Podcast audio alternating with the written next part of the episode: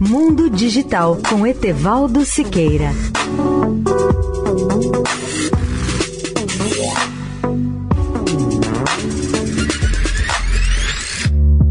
Olá, amigos da Eldorado. A cápsula SpaceX Dragon fará hoje seu primeiro pouso na água, ou seja, no jargão espacial, o seu primeiro splashdown, ou seja, no mar, na costa da Flórida.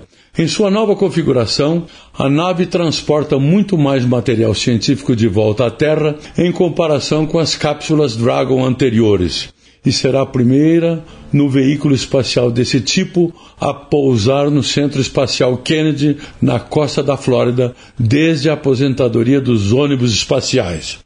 O resgate será feito por uma equipe de barco que retira a cápsula com material científico da água e a transporta de helicóptero.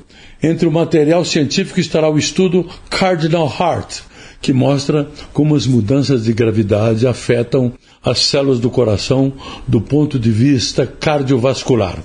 O estudo permitirá saber se os tecidos cardíacos mostrados e projetados em 3D e dessa forma possam fornecer uma nova compreensão dos problemas cardíacos na Terra. Outra vantagem científica dessa visão, em três dimensões, será permitir a identificação de novos tratamentos, assim como o desenvolvimento de medidas de triagem para se prever o risco cardiovascular antes do voo espacial. Etevaldo Siqueira, especial para a Rádio Eldorado. Mundo Digital com Etevaldo Siqueira.